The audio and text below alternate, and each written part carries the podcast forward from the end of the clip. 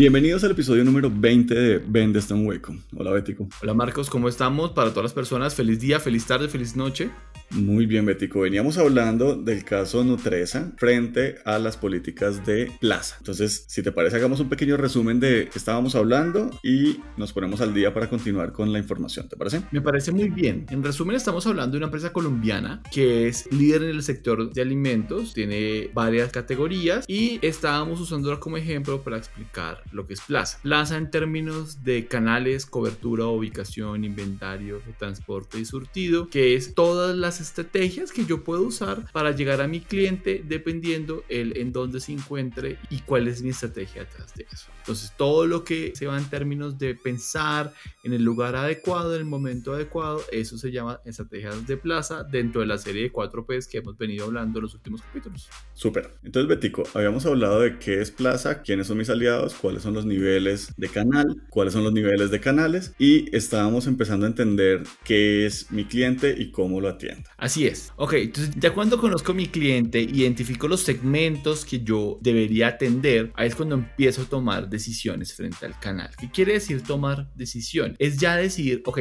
¿será que me voy solo o será que me voy por un canal? Y como le decimos aquí, si no hay una receta, todo depende del cliente, depende a lo que yo estoy buscando. Pero ¿qué sí yo debo tener en cuenta? Y es que tanta experiencia yo quiero que mi cliente tenga con mi producto. Porque todo puede empezar por la experiencia. Porque si ustedes lo piensan, si yo quisiera tener una alta experiencia con mi producto, pues yo debería buscar hacerlo yo mismo. Porque es que si yo dependo de un canal, el canal no depende de mí seguramente 100% y me va entonces a restringir ciertas cosas. Caso ejemplo de esto está los cárnicos otra vez, está Zenú. Yo me acuerdo cuando tú salías en la 13 estaba la planta de Suizo. Suizo es una marca comprada también por Nutresa. Y me acuerdo que uno podía ir a la planta de Suizo, en la entrada tenían un punto de venta y podías comer toda la variedad de productos que ellos tenían y tienen una experiencia interesante. De pronto si uno lo pensaría en este siglo no era la mejor, pero una experiencia interesante. Pero ¿qué pasa? Nutresa decide quitar este punto de venta e irse 100% por el canal para esta categoría. ¿Por qué? Porque de pronto no cumplía con el tráfico que ellos deseaban. Porque de pronto mantener ese punto era muy costoso. Porque de pronto no puedan tener la experiencia que ellos desean. Entonces se van al canal 100%. Y ahora si uno quiere comprar cárnicos le toca ir a cualquier tipo de supermercado, carnicería o cualquier tipo de distribuidor para comprar. Entonces ahí escojo el número de miembros que yo quiero para mi canal. Pero ¿qué es lo que hago? ¿Cómo motivo mi canal? ¿Cómo le voy a dar impulso? Por eso existen aquí en Colombia se llaman impulsadores o mercaderistas, que son las personas que le dan a uno la pruebita del producto. ¿y por qué pasa eso? Porque yo entre todo, como estoy en un lugar donde no estoy único y existen otras marcas que también ofrecen lo mismo que yo, entonces me toca a mí motivar al canal. Pero eso es motivar al canal por un empleado de uno. Uno también puede motivar al canal como tal y entrenarlo. Y eso es donde pasa. Por ejemplo, como le dijimos en el capítulo anterior, ellos se compraron el corral hace un tiempo. Y el corral no es solo el corral, también es Papa John's y es Starbucks. Starbucks Colombia, eh, franquicia.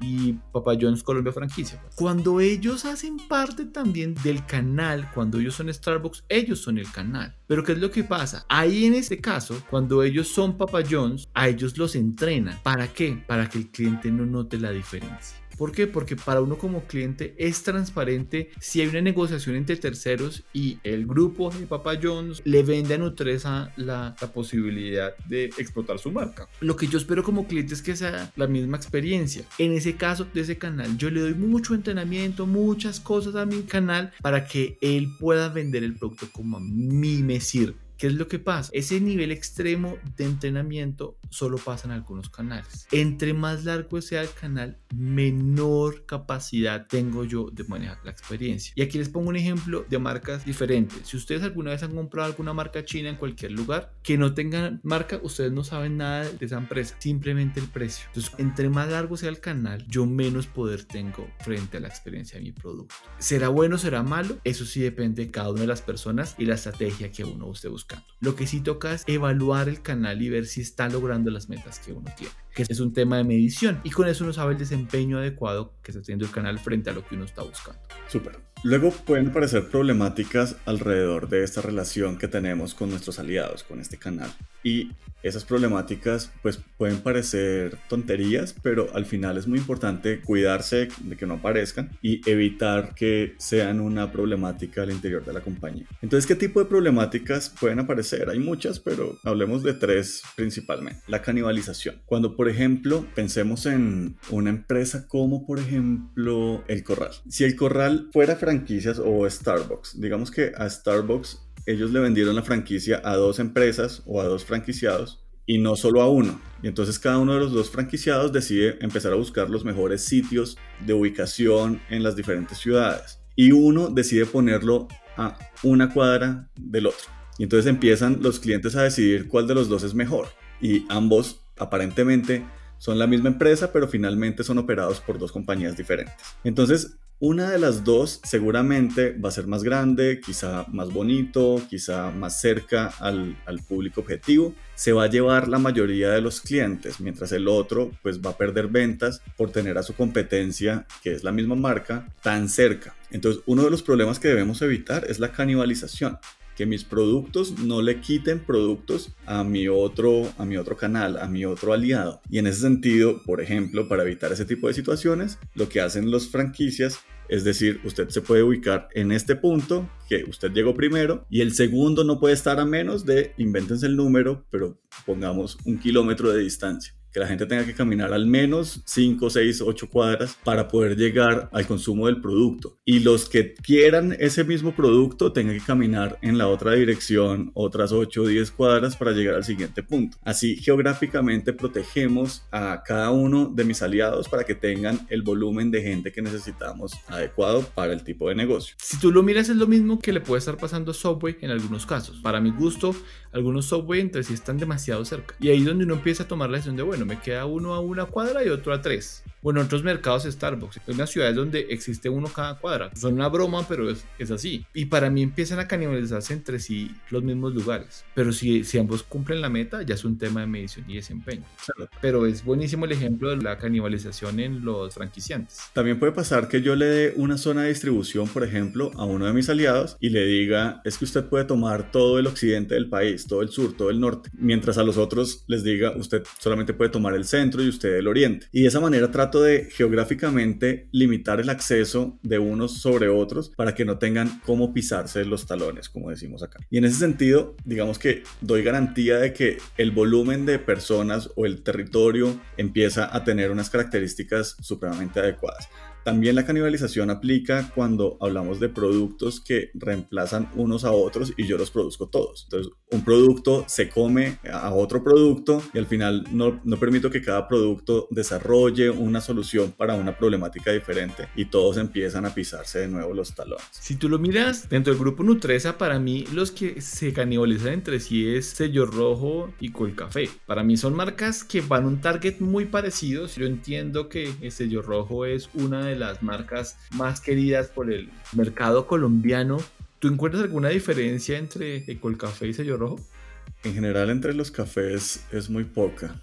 Creo que tiene que ver más con gustos personales o quizá con disponibilidad en puntos de venta. Sí, entonces en ese sentido es donde uno dice, ah, ok, ellos tienen ciertas cosas y no son tan diferenciables uno con el otro o la Bastilla, por ejemplo. Pero ya es muy diferente cuando hablamos de, un café como tipo Matiz, que es un café que, te expresa desde la comunicación del empaque tonos, orígenes, ah, ok, me está ofreciendo una, una oferta de valor. Pero entre las marcas bases del mercado, sello rojo y café, desde mi gusto se canibalizan evidentemente deben existir. Y si, una persona nutresa nos llama y dice, ¿cómo usted va a decir eso? Y con el café está enfocado a este target y a este, y a este target que sello rojo. De pronto es así y por eso he mantenido las dos marcas. Y el mantener las dos marcas creo que la muestra que seguramente existen dos mercados para cada una de estas. Pero como, como cliente para mí son iguales si son igualitas. Sí, muchas veces lo que se hace es tener una marca en un territorio geográfico y otra en otro, o una atiende a, una, a un tipo de población, digamos, con unos ingresos de un tipo y otra al otro. Y ahí trata uno de, de mantener como separadas las líneas, pero en algún momento muchas veces se pisan los talones y uno no sabe cuál es cuál y simplemente se va por precio o por disponibilidad o por practicidad, etc. O de pronto el tema es en empaque o en variedad, donde ellos están haciendo la diferenciación entre uno u otro.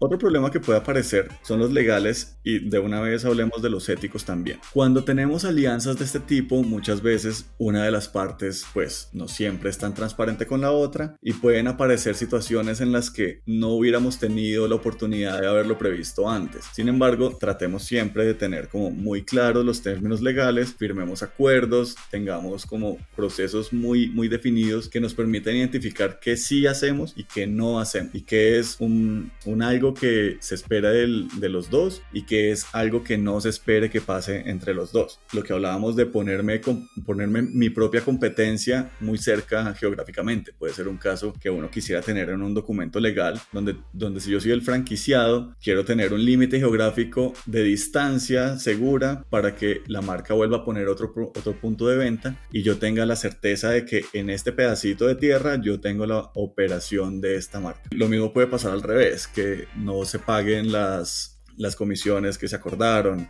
o que se prometió no incluir productos de la competencia, pero se están incluyendo, que están cambiando las recetas de mis productos, o que la presentación o los empaques o, cualquier tipo de ahorro que se pueda estar tratando de hacer por medio de mi canal esté generando un impacto en la experiencia que yo decidí construir para mi cliente y que juntos prometimos mantener, ¿sí? O que mi cliente, o que mi, perdón, o que mi aliado decida destapar productos que no se pueden vender en menores unidades al paquete completo, etcétera. O sea, hay, un sinfín de situaciones que se pueden presentar en donde lo ideal es que mantengamos lo más sana la relación a partir de los acuerdos que firmamos en una instancia inicial. Lo mismo con los problemas éticos. ¿Será que le oculto información a mi aliado? ¿Será que le entrego información? ¿Será que lo capacito constantemente? ¿Será que no le doy la suficiente capacitación? O sea, pueden aparecer un sinfín de situaciones que pueden generar unos roces entre las dos empresas o entre las dos organizaciones que van a evidentemente afectar la calidad de la entrega del servicio o el producto